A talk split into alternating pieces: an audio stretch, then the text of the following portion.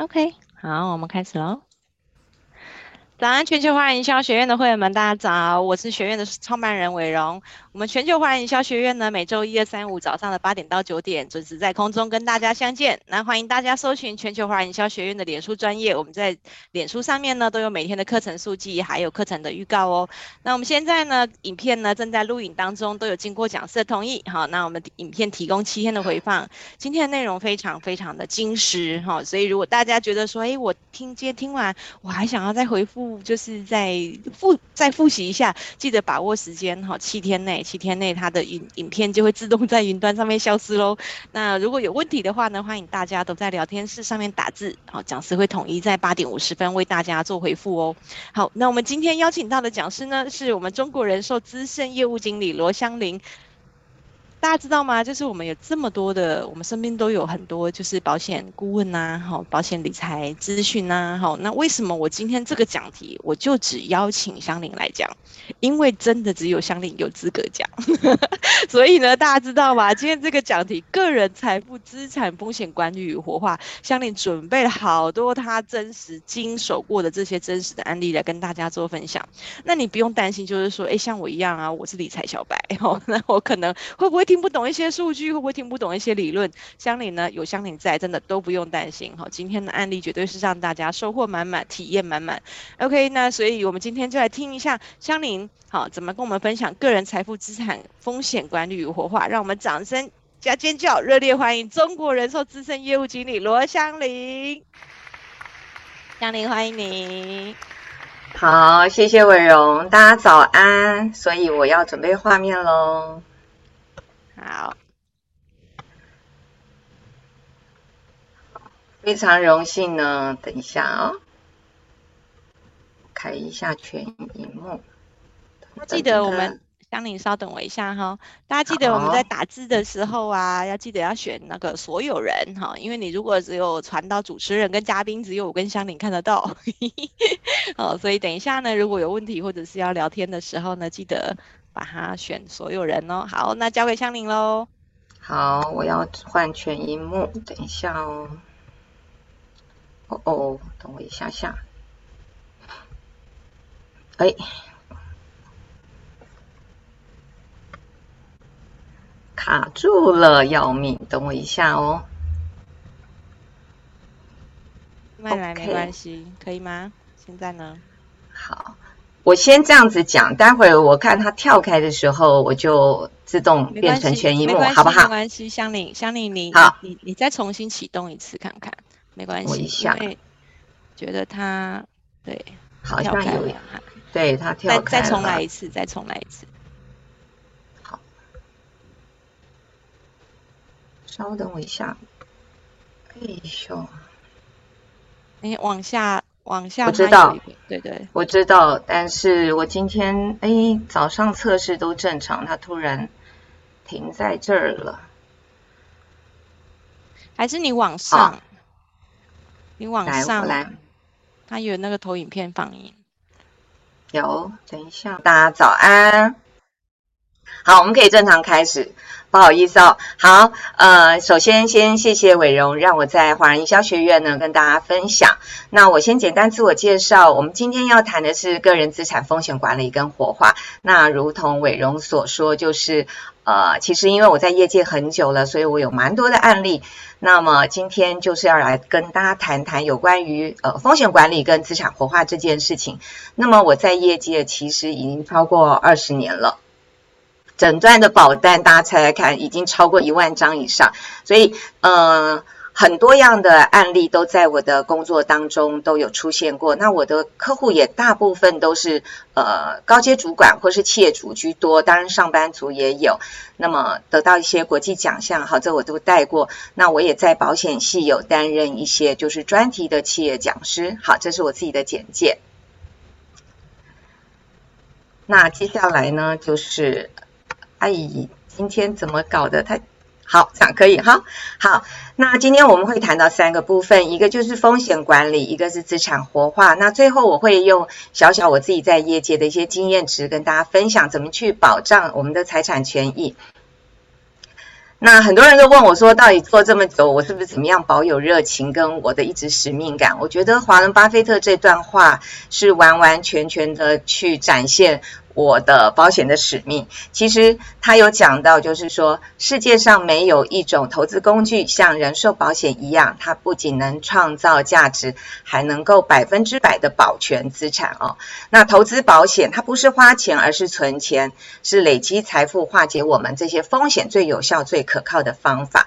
所以接下来我们就来谈谈，就是大家一般在谈风险管理的时候，很自然想的都是跟自己有关，然后都是偏人。人身保险啊，人身风险。那但今天我会就我的案例来谈谈人身风险跟财务风险。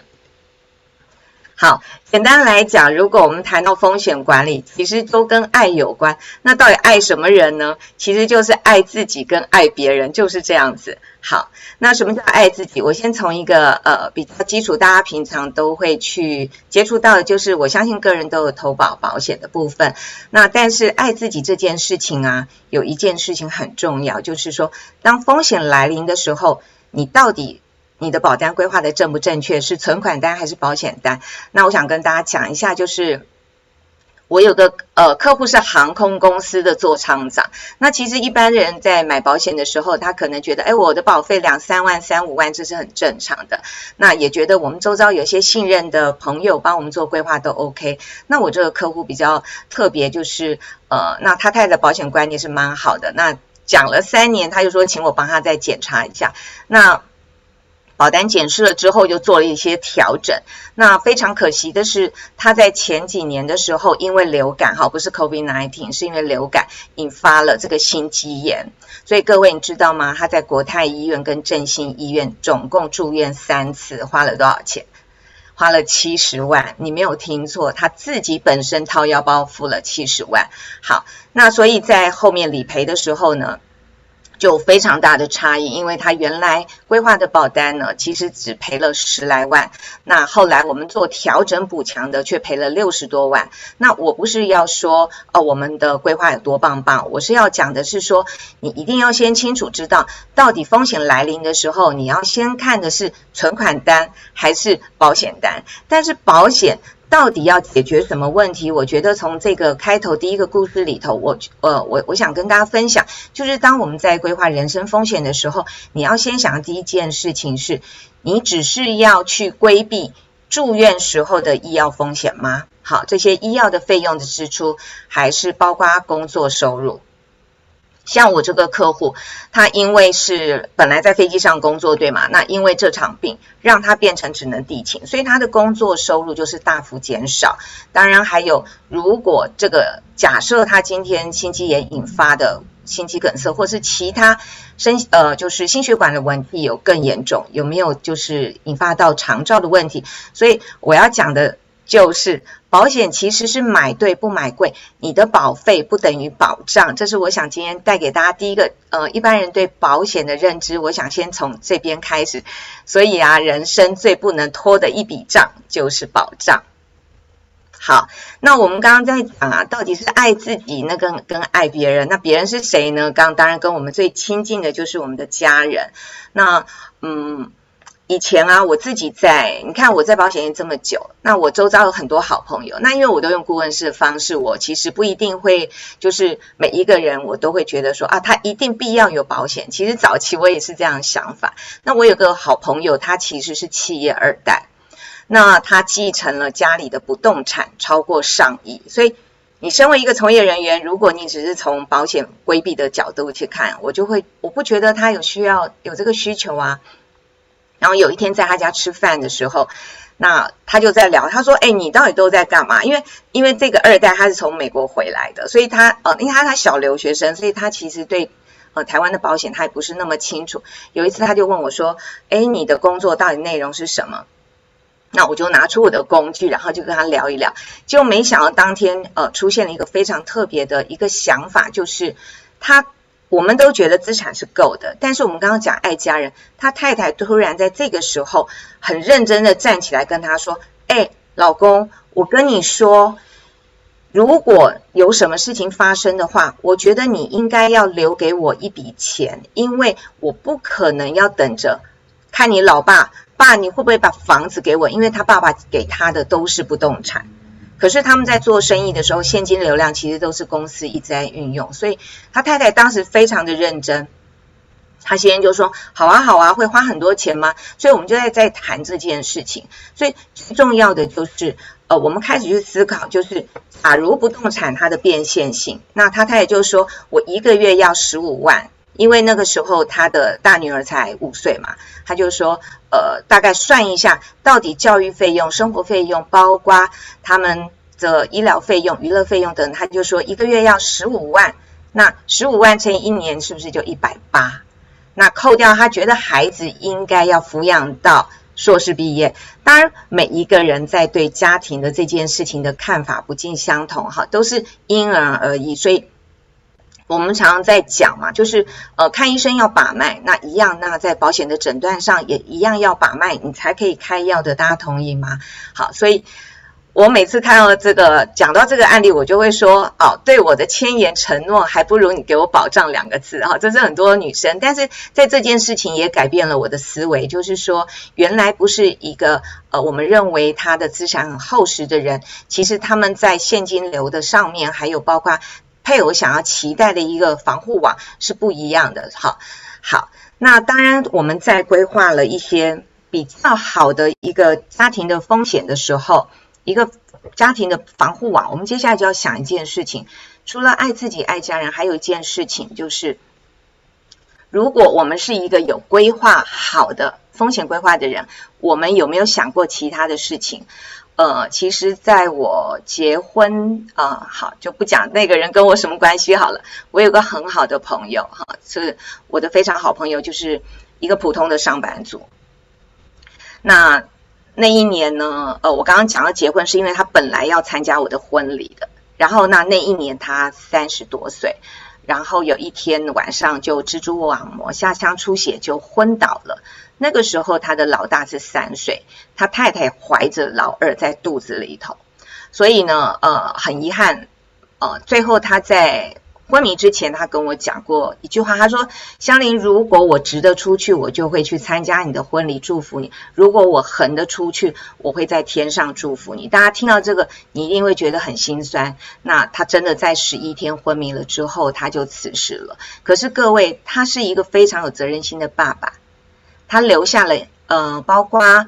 我们的保险里头啊，各位就是有劳保啊，这些都有含在内，还有公司的团保，加上他自己是有了家，他有这样的风险意识，所以他就规划了，totally 加起来就是一千万。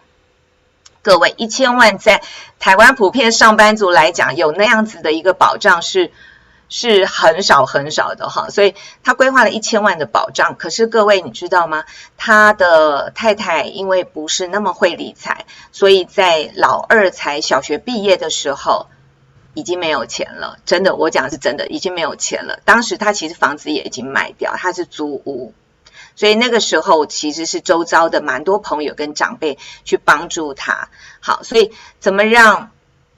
一个家庭，你就算有了一个好的规划，你怎么样照顾他长长久久？也因为这个案子，所以我做了一件事情。我当时呢就开始研究保险金信托。我跟我另外一个同事，我就跑去银行，我就去跑去银行，然后花了三千块做了一个保险金信托，然后把我的寿险保障，因为那个时候我的女儿才幼稚园吧。所以我那时候就是会换算说，到底我一个月给你，呃，像我的想法不一样，就是我是只有算我女儿的教育费用，我觉得应该要多少，所以那老公自己要继续赚钱嘛，对不对？好，所以我只算我的子女教育费用，我觉得我要确保，不管将来他的爸爸发生任何的状况，我都希望他可以安稳长大，所以我自己在设定保险金信托的时候，我是签订到三十岁，呃，那。我觉得很开心的是，现在很多保险的商品里头，其实不要把保险当做保险。你待会儿去看完所有的案例，你就会知道，它事实上跟我们的人生、我们的资产的状况是非常有相当的关联。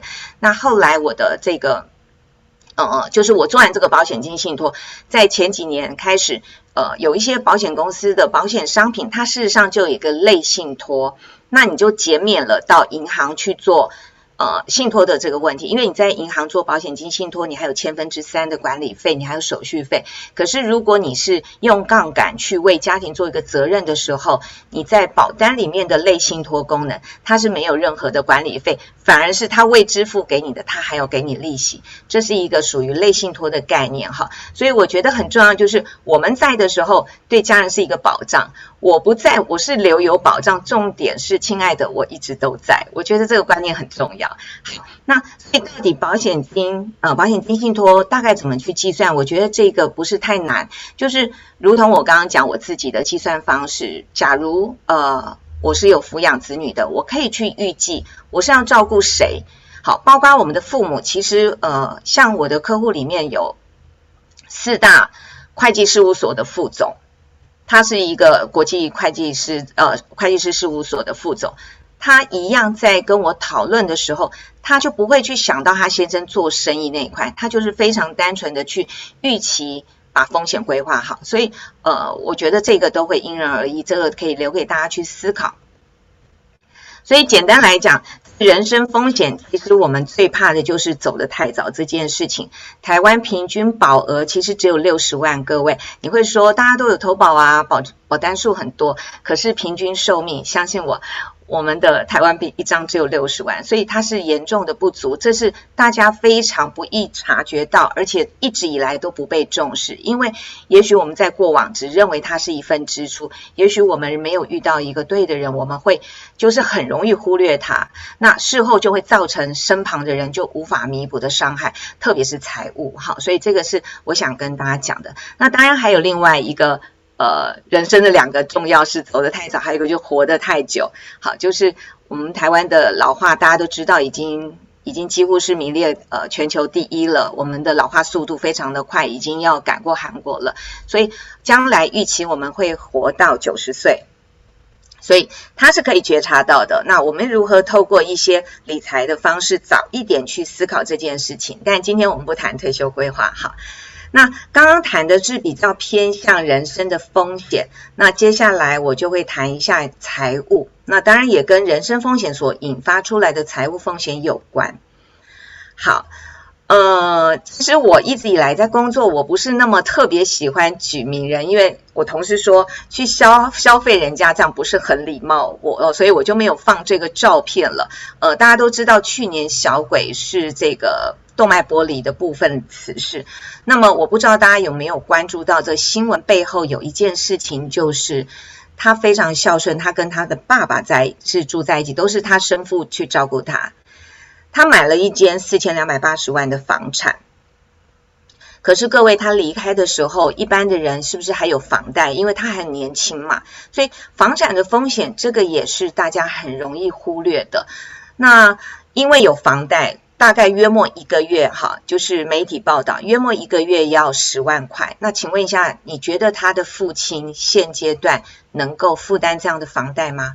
不一定。好，那如果他爸爸没有办法支付的话，他就必须要把不动产卖掉，对吗？我四千万，我捡到两千万，我应该还有现金。可是当下他就碰到房地合一税了，所以他就会要缴七百多万的税金。所以，呃，我们在呃买不动产的时候，基本上我都蛮建议各位，就是呃银行端如果有建议你要帮房子不动产去呃房贷的部分做一个。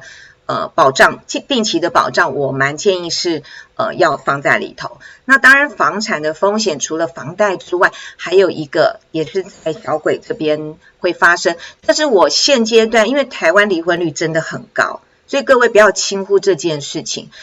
呃，假如他的房子是留下来继承的时候，那谁可以？法定继承人的话，他的爸爸还有包括他的生母，各位不要忽略掉。母亲也有这样继承权，可是他都是谁照顾？他都是他爸爸照顾，对吗？好，所以为什么在我的工作当中，虽然我处理的是属于呃工具的运用，但是我觉得能够预立遗嘱这件事情是非常重要。不要去觉得好像只有高资产的人他才要去写遗嘱，只要你的不动产或是你有一些特定想要照顾的人。立遗嘱这件事情，某个程度上也是保护我们。好，那另外一个就是，呃，这几年大概这三四年吧，应该这三四年，大家要特别特别留意啊！我不知道呃线上的人有没有很多人去注意到这件事情。其实你如果特别去看媒体报道，国税局现在盯上了非常多保单的腰包，你可能说，哎，我可能没买那么多，可是你的爸爸妈妈可能买很多。那如果你现在三四十岁、四十岁，我的客户很多是差不多，呃，也有四十岁到五十岁，过去都买过一些储蓄保险。可是他只要一旦更换腰保人，他就有赠与赠与的问题。那如果他是腰保人，就是说付钱的人假设是爸爸，被保险人是小孩。好，但是爸爸万一走了，这笔保险金我讲的是储蓄，他也是要计入遗产的哟。好，那如果那我我赶快换呐，因为我发现我规划错了，我就赶快换呐，结果一换更糟糕。我曾经碰过我一个客户，他就是这样，就是阿嬷要给长孙，我的天呐，他一次就把两张保单，那个是他们以前跟同业投保的，结果一张是五百万，两张就一千万，天啊，各位就跟现在这个这个这个是前天的，呃，这个好险网就是工商时报这边有刊登的一个，就是客户知道自己病危了，他就想说那。会变遗产，那我赶快换给子女。各位，糟糕，它就变赠与了。所以在资产规划的重要性，其实不要轻忽这些细节，不是只有在于保障内容怎么样，不在于保单利率怎么样，也不是在于你的保费缴多少，很多美眉角眉眉角角，还有包括受益人的部分。好，这个是今天我先针对人身风险部分跟财产风险部分，就我一些客户跟实际的案例，先让大家知道一下，也希望对大家有点帮助。所以呢。我就会再放一次，你再回头想想刚刚我讲的这些故事，你可能会觉得啊，听别人的就是故事，可是各位发生在我们自己就变成悲剧了。所以即使如这样子的呃财富富可敌国的巴菲特，他都知道保险，它事实上不是花钱，是存钱，它是一个化解风险最有效、最可靠的方法。重点是。我们怎么样子去找到合适自己的？那刚刚上面分享的几个点，那希望可以大家可以思考一下。那接下来第二个就是我今天会谈到有关于资产活化，那我会讲到现金流、资产形式跟分配还有案例。其实正常我们在讲资产活化，其实应该讲的是土地跟不动产啦。不过因为嗯，我们的工作都跟金融比较有关，所以大家很容易在口语化，就是会把呃现金流这些，其实我们都会把它当只要跟你的钱有关。所以刚刚讲的是爱别人跟爱自己，那讲到钱，资产活化就是我的钱还是你的钱还是他的钱？哈，好，那我们就先看到底是谁的钱。那第一个，我们先谈到现金流，呃，大家应该。都知道现在的利率已经掉到零点七，我们的定存了。那么，可是我发现很多人真的忙于事业。我我的客户有一些老板真的非常忙碌，他我我发现他们其实不一定有空理财的哈。所以今天我讲的都是我一些实际上客户的案例。如果线上有一些你本身就很投资就很会投资理财，那没有关系，我们就参考参考。好，那我这边我讲一个故事哈。其实，在嗯，台湾这个你看到是央行二十年的利率，我就讲我爸爸的故事，也不怕大家觉得很有趣，反正就大家听听啊、哦。我是来自于一个小康家庭，我爸爸是公务员，但是他很棒。我爸爸是呃在中油副厂长，在公务员里面他是十一等级，也是相当高的退休下来。所以在他退休的时候，呃，除了领了丰厚的退休金，还有他自己留下了一些资产嘛，哈。那我就讲一千，我就先当做定存是一千万，那个时候利息是八个 percent，所以我爸爸的一千万定存一年就有八十万，对吗？还有他自己其他的，其实大家定存不止这个钱了。好，各位，在他刚开始退休的时候啊，就是。呃，他都会带我爸的，我爸都会带我妈去欧美旅游，每一年哦，至少一趟到两趟，这很令人称羡的这个退休生活，对不对？好，那渐渐的，当利率来到五趴六趴的时候，我爸爸就跟我妈说，呃，现在我们的这个利息领得太少了，所以可能没有办法都去欧美，那我们就去亚洲。我妈就说好，反正能出去玩就好，反正。每次去哪就只有去日本嘛，中台湾人就爱去日本。我看他也没去别的地方。好，然后呢，当利率又在下修，各位，因为我爸爸是一个业余画家，那他每他有的时候在国外的时候，他会去画画，他会去做参展。那我印象非常深刻，当利息掉到三个 percent 的时候，他跟我妈妈说：“好，现在不够我们两个去旅行了，那我要去参展，所以今年就我自己去喽。”你知道吗？我妈真的抱怨的要命，这样子。好，这个是我们家的趣事，但是讲给各位听，就是。一般的人他自己不太敢去动用定存，所以为什么今天在资产活化里面连这边都要讲？因为，嗯，我在两周前才帮一个老董，好，才帮一个老董去处理，他也是定存组。那老董其实已经八十多岁，各位，可是他只要负责盖章，好，他只要负责盖章，他每个月哦，每个月他就会有四十到五十万可以呃入户头，好，所以。呃，他的钱呢、那在呃大概十几年前，我就开始协助他们做三代的资产分配跟传承赠与，都已经做完了。那其实都做完了，就没想到他的薪资还是一直进来，一直进来啊。所以他的定存的利息。定存的本金又又破千万了，因为钱就一直进来，所以那天他就说怎么办？利息只剩下七万多块啊，所以大家就可以看到，就是说到底在银行利率的部分，我们怎么样去做活化哈？这个大家可以开始思考。所以在实际上在呃房子或者是不不动产这呃就是土地这些之前，我们就可以看看现金流量还有资产形式。那台湾人很喜欢买房子。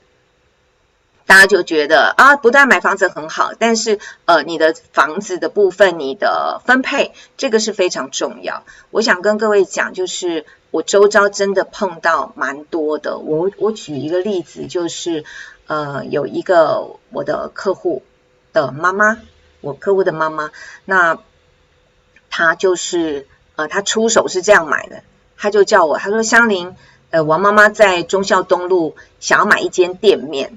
我说王妈，你已经七十几了，你那你这次买你要用谁的名字呢？她用我名字啊。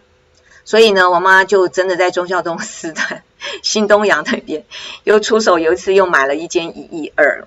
好，她就是王妈妈，就是喜欢买房子。好，那她也有房子是租给银行收租这样子。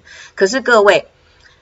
不动产你不断持有，你后面会造成的问题是相当严重的。那我现在讲一个比较近期，我有呃另外一个好朋友也是我客户，我看见他从呃白手起家，从一个就一个员工，然后慢慢我认识他二十二十年了，然后一直到呃他从。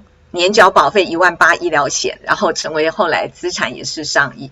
那我现在不是讲说，哎，资产上亿就特别怎么样？我只是说，不同的资产形式有不同资产的分配。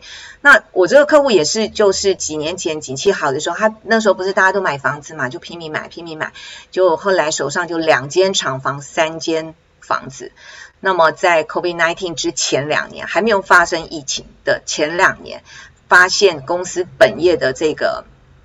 本业的流动流动资产已经没有那么多了，所以他每个月要缴的房贷已经压得喘不过气。重点是他房子卖不掉，所以我都会跟客户说，资产的分配没有绝对对或错，但是一定要去思考这件事情。那我还是想分享给，如果今天在线上有很多人，你是真的就是属于一直买房子的人，你还是要考虑到你房子的变现性，到底你最后有套到利吗？还是？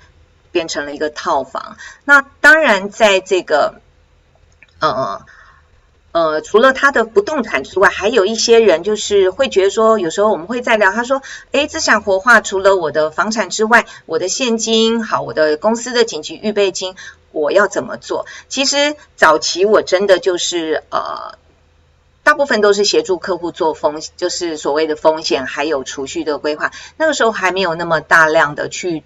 呃，做到资产分配，但是很多都是从客户身上慢慢丢出这样的问题，所以我们在规划上头已经变成比较全面。呃，整个紧急预备金是怎么来？其实这个也是大概八年前我的一个客户，他有一天就跟我说：“香菱，我跟你讲，我公司呃，他是一个室内设计师，他就跟我说，他说我公司的现金流啊。”哦，他提的问题跟我爸爸的问题一模一样哦，跟那个老董一样哦。他就说：“香菱，我公司的紧急预备金啊，现在利息那么低，你有没有什么好建议？后来我就说，呃，我就我就随便讲哈，我就说啊，陈姐，我说陈姐你。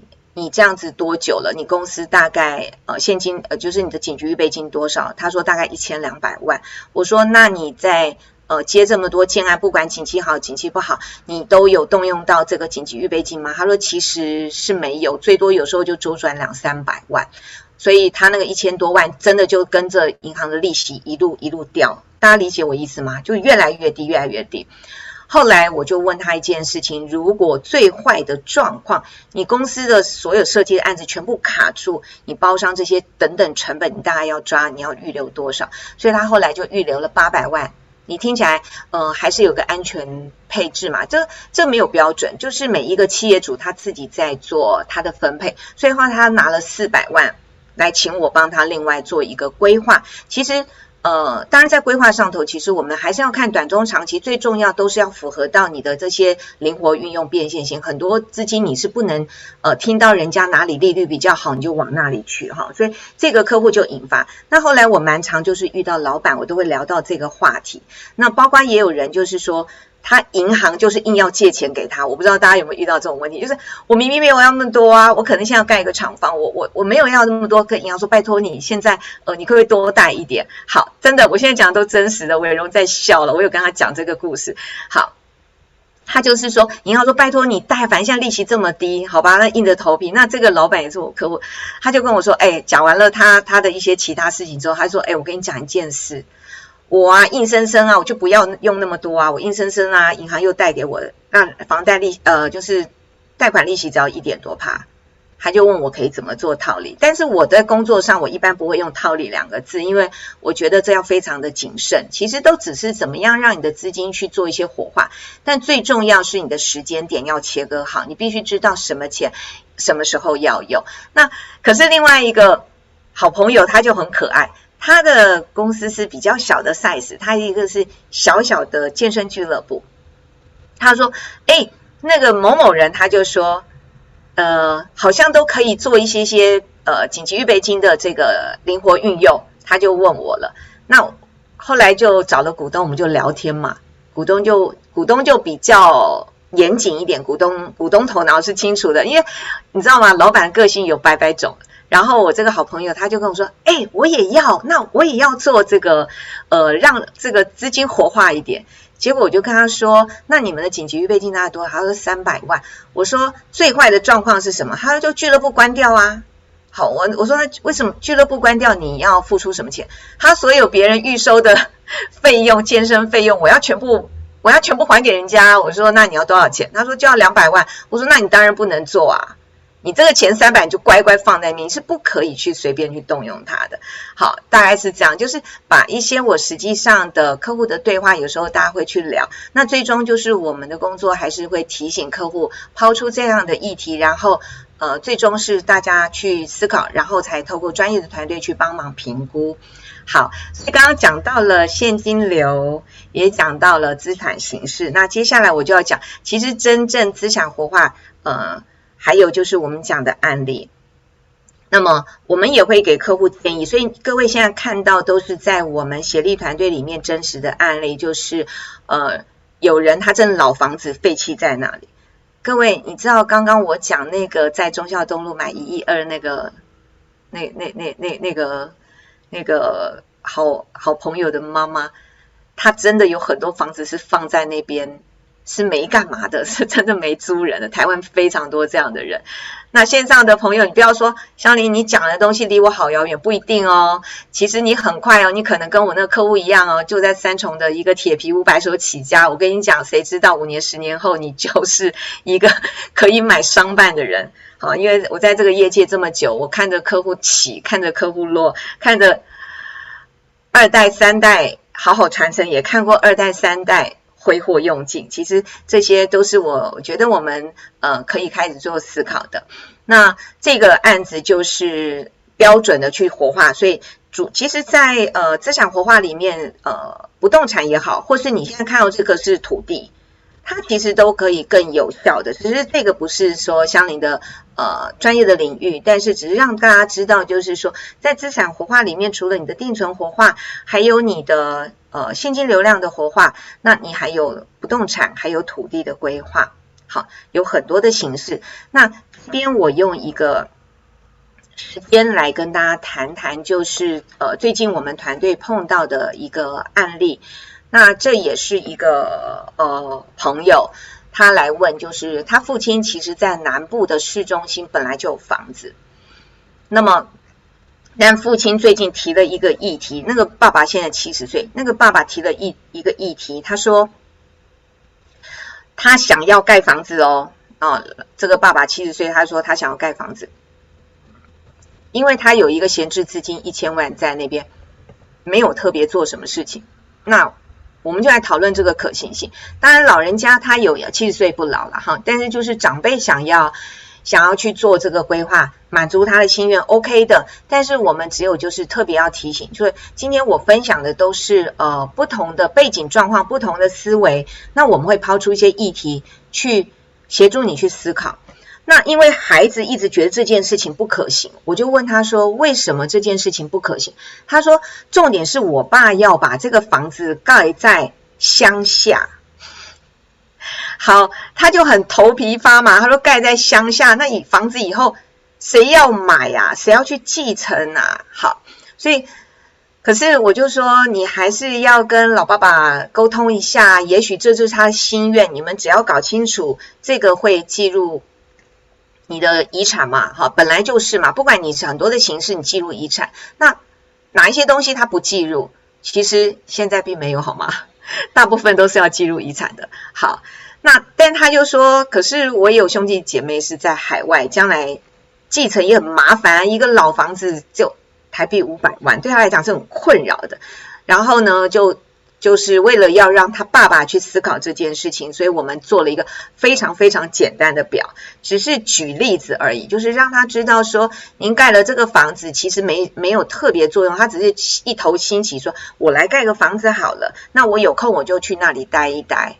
好，那另外一部分他就放在银行嘛，那利息是零点七五，所以五百万产出来的呃一年的利息就是三千。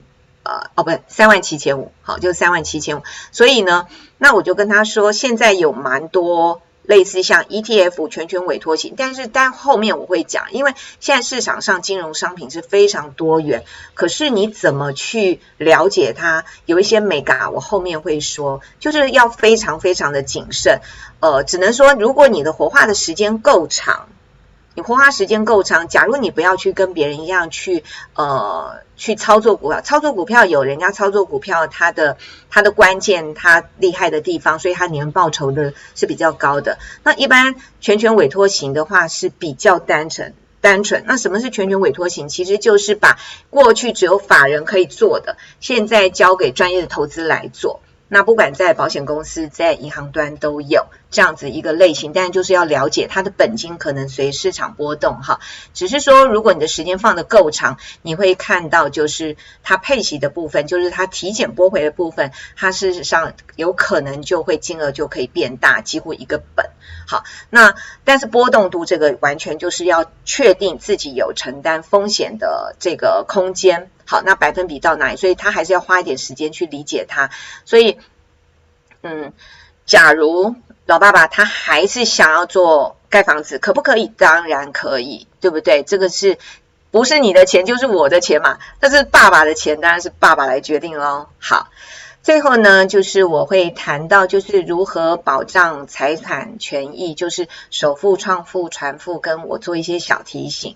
其实一般来讲，就是说今天这些案例啊，就是如果对呃今天参加华人行销学院的呃朋友们，如果你对你们有点帮助，你可以开始去思考，就是呃先不要去想我的资产是多或是少。呃，可以开始去想这件事情，就是第一个，我的资产形式应该要怎么样？那会不会要缴到遗产税？这件事情要先确立好。我刚刚说的，刚刚那个在忠孝东路买房子那个，其实他们就是没有足够的现金，包括我那个，呃，我的客户就是有厂房，然后呃。房子卖不掉这件事情，因为我们在继承的时候，我们是要先完税，我才可以继承，对吗？所以一定要先想到这件事情，然后再来就要去先想，我到底要生前分配还是身后继承？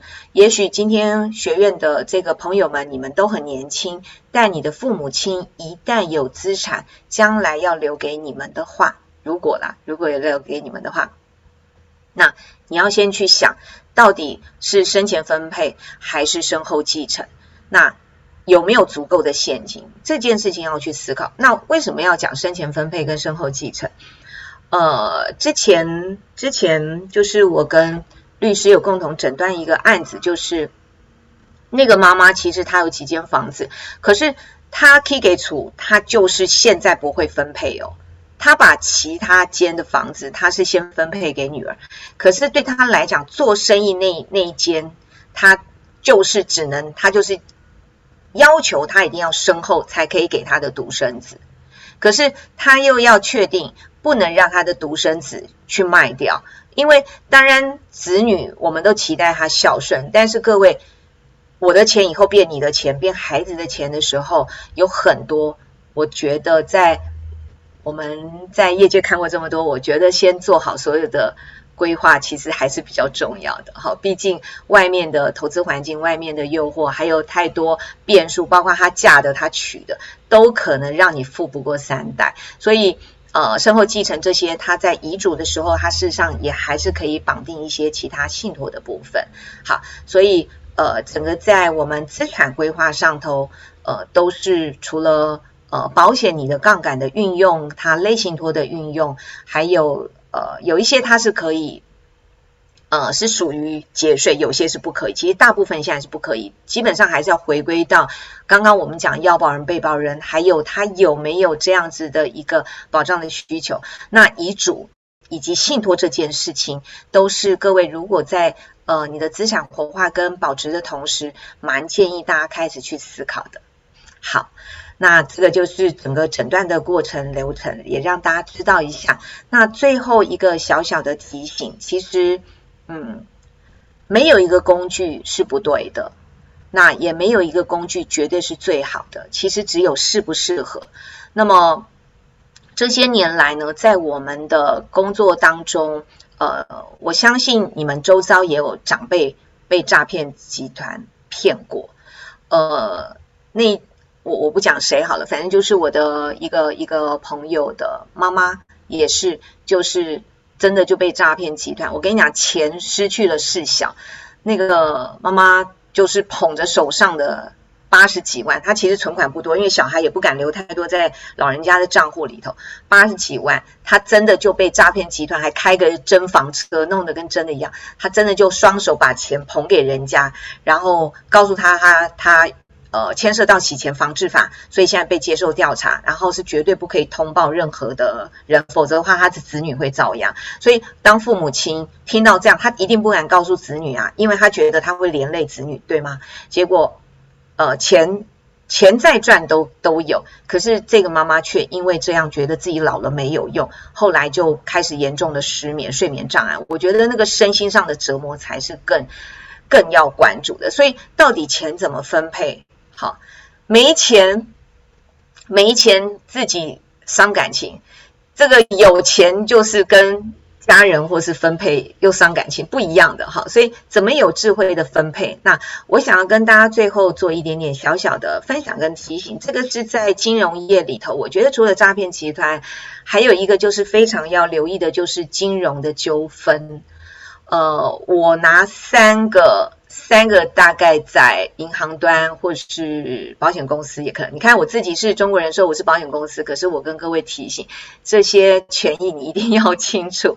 好，现在如果还有人跟你说保单可以节税，用这两个字，你可以直接把它赶出去了，好吗？好，其实我们在呃这个国税局现在已经已经重新明定了，我们有实支课税原则，我不再讲，可能对大家来讲这个是比较呃专业的名词。但是，如同我刚刚讲的，非常多的保单其实都是要记录，都是要课税的，除非有抚养的这样子的必要。比如说，刚刚我讲我那个朋友，他太太觉得虽然你有不动产，可是我希望你还是留给我一个呃高额的保障，所以他用一个月短短。呃，小小的钱，可是放大他做三四千万的一个寿险保障，就是当你有杠杆这件事情的呃事实的存在，包括你的孩子是小的时候，这个就会就会不计入遗产，否则其他的部分不是遗产税就是赠与税。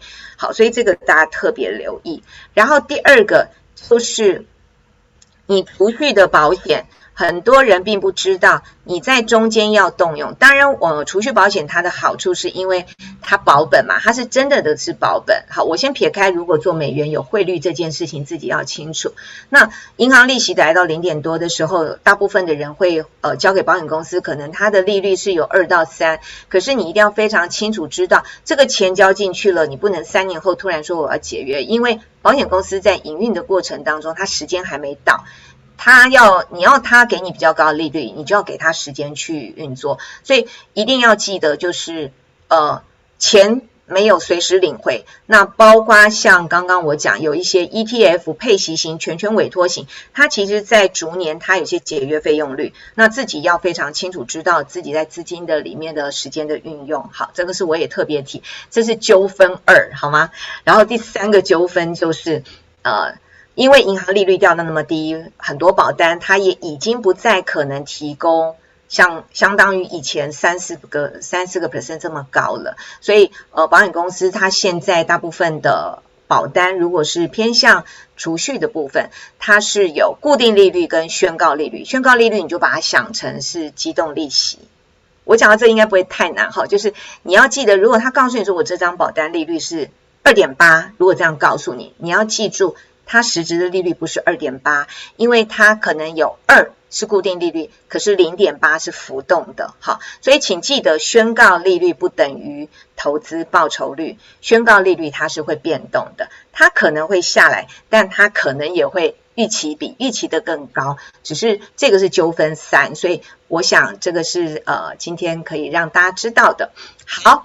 那今天用一些我在这个工作领域里头，呃，遇到比较多的风险，除了大家自己知道，你的比较常大家想的都是跟医疗有关。其实刚刚我讲的这些呃各种案例，呃，你在风险这件事情，其实最重要的是它不是支出。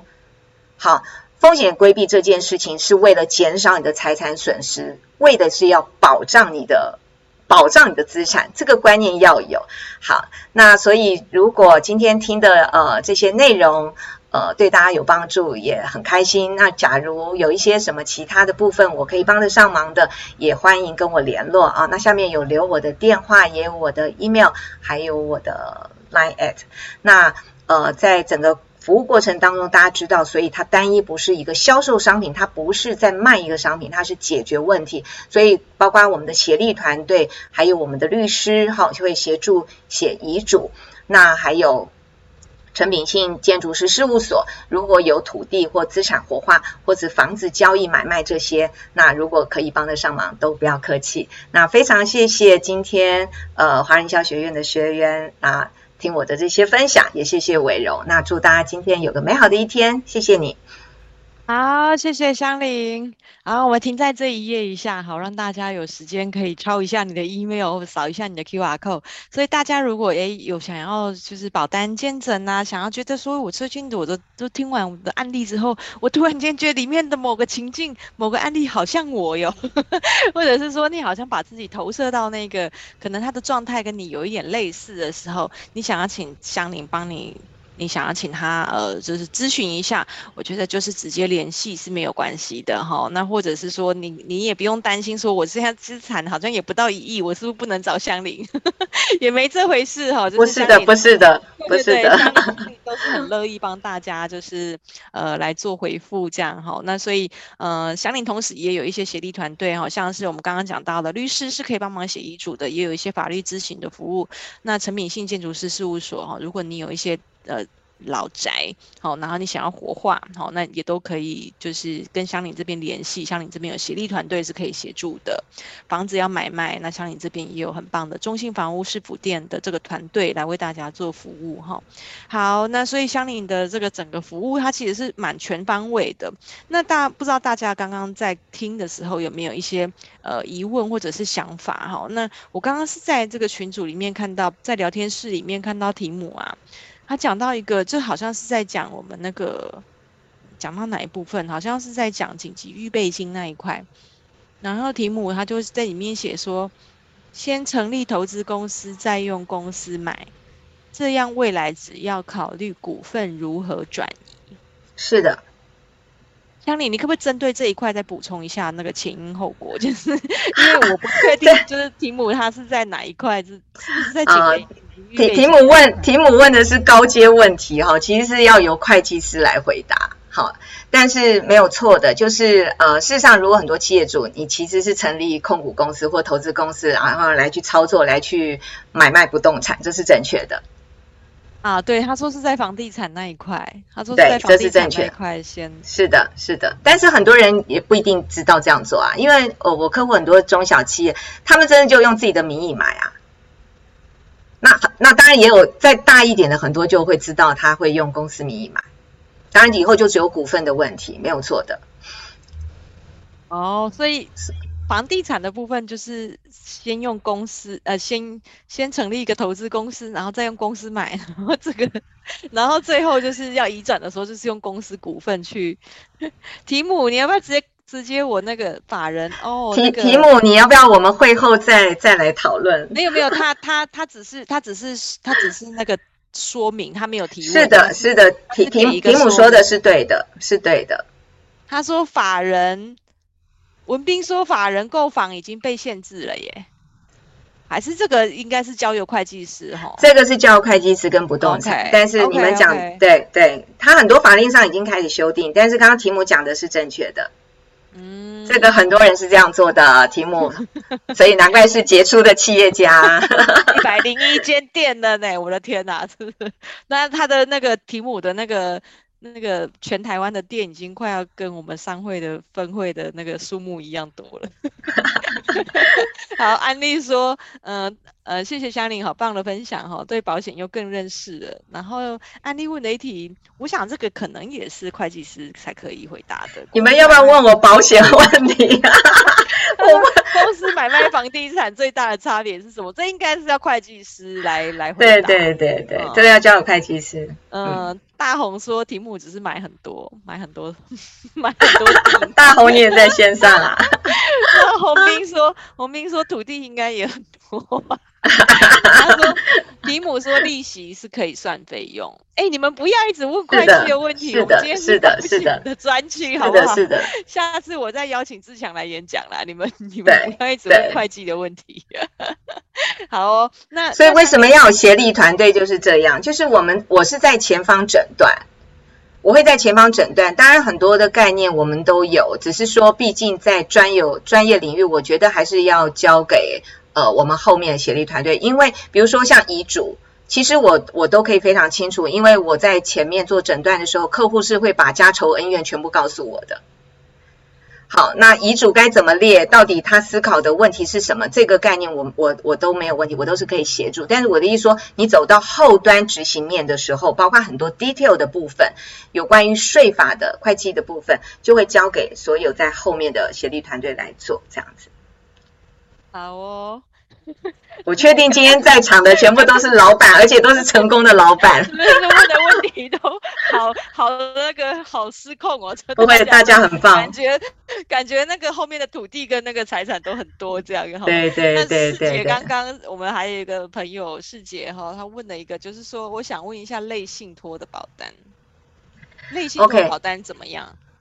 类信托保单应该简单来讲，在过去大家就是比较理解，就是人寿保险，就如同我刚刚举那个例子，就是呃有一些人他可能孩子还小，那他选择，但因为工具很多元，所以各位一定要非常清楚，呃，它的杠杆的形式不一样。那有一些保单里头，它其实已经涵盖了，就是说，假如我假如香伶今天买了一份人寿保险，照顾我的孩子，好，我的受益人假设我是写我的孩子，那我如果留的是一千万，我就不会是在过往大家就是这一千万直接做给付，然后是免税，只有在这种寿险成立的时候，它的呃就是不是那么贴近，当你保障跟保费很贴近，它就不算。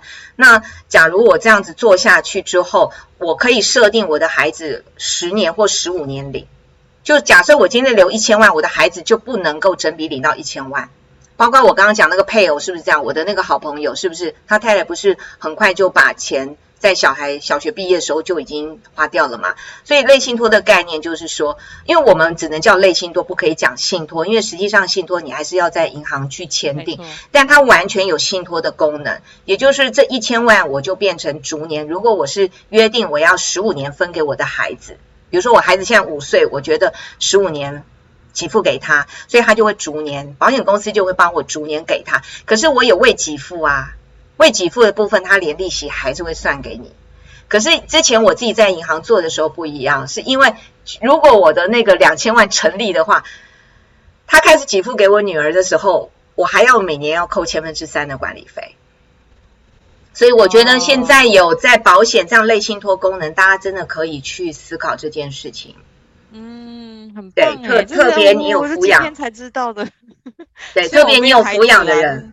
对啊，但是这个、呃、这个这个很很重要哎。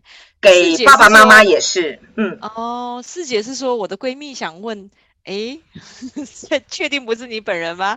她说我的闺蜜想问，怎么确定把财产留给小孩，但不要被先生动用？我想应该就是像你刚刚说的，类信托的这个保单是可以处理这样的问题的吧？对对对对对。嗯，那你刚刚讲到，就是说对父母那个也是，就是除了对小孩，就是你去思考，就是平常我们在帮客户诊断的时候，就如同呃，比如说像像。呃，刚刚我讲四大四大会计事务所那个副总，他其实在规划的时候，他就不考虑他先生，就每一个人有他自己的想法。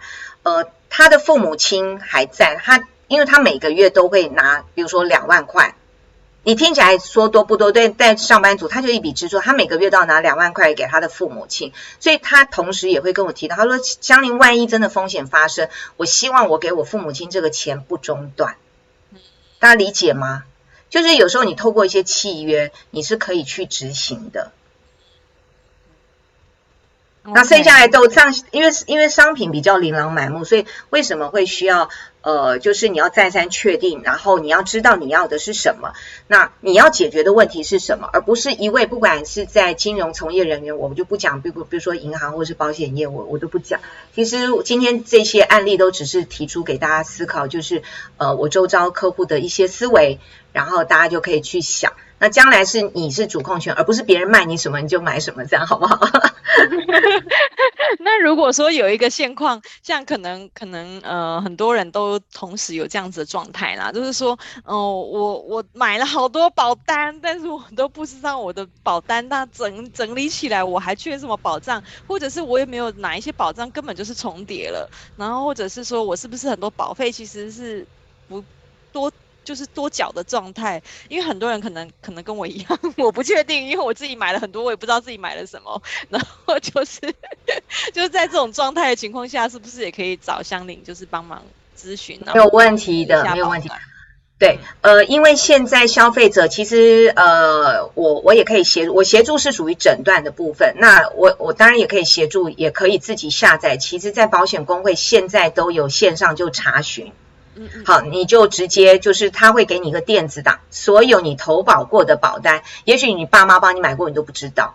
好，或者是你哪一张保单已曾经买过，早就失效，你不知道。那他会有个电子电子档，电子档出来之后，我们就会开始做诊断，然后会分类，分类之后你就会去检视，比如说呃，先从医疗部分。好，就是我讲爱自己的部分，然后爱家人的部分，你怎么去思考？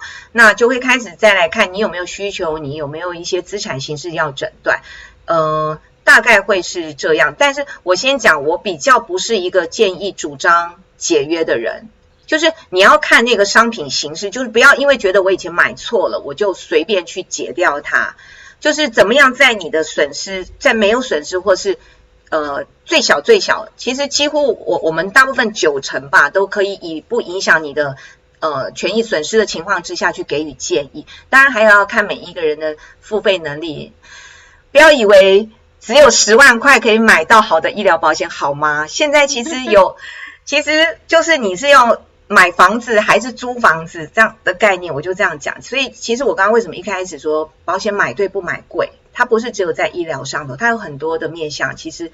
它是有点难的，但是我我觉得透过比较简单易懂的去诊断，帮大家说明，其实很快大家就可以理解了，这样子。理解，OK OK，所以等于也是就是说，如果我们自己保单很多，然后就是模模糊糊的不知道怎么处理的时候，就是也可以。那是保险公会那个是我们要自己去注册，还是说想你我们如果找你的时候，你会可以帮我们可以可以下来这样？可以，我我们会帮忙。OK OK OK，好哦，那大家 大家利用这个机会，赶快把香菱的那个 QR code 扫起来，好不好？就塞爆他的讯息，这样。我觉得这个非常重要哦，这个讯息很好哦。就是香菱，我们私底下约，我要找你。好哦，那我们这边呢，香菱画面给我一下哈，我要来来预告一下明天的明天的我们的呃讲座了哈。那今天。非常感谢呃香菱来跟我们这边呃做这么精彩的一个分享哈，那里面的案例呢，我们都听得津津有津津有味哈，然后还有同学就是分享了一下，就是说他的。闺蜜哦，可能不是她本人，对的的这个案例哦，那非常开心，也谢谢各位老板们在线上跟我们这些互动跟回馈哈。那先非常感谢香菱哦。那么明天呢？明天呢？来，我们来呃，不是明天，是后天哦。明天礼拜四是我们的商会时间，所以我们明天没有讲座哟。礼拜五来了一个呃香氛女王哈，阿多玛。生技有限公司的总经理沈慈，好，沈慈会来帮我们分享，就是品牌如何运用香氛来创造经济效益。当你走到一个空间的时候，你被那味道给吸引，你逛得非常的开心，然后你脑波就比较弱，然后开始购物。那如何运用这样子的香氛的味道呢？来让大家就是呃舒服的去购物哈，是一个非常重要的一个学问哦。所以我们礼拜五一样准时八点在空中相见哈。那我们谢谢香菱，谢谢。那我们今天讲座就到这边结束喽，谢谢大家，拜拜。拜，江宁，拜拜，我们下次。拜拜，谢谢大家，拜拜。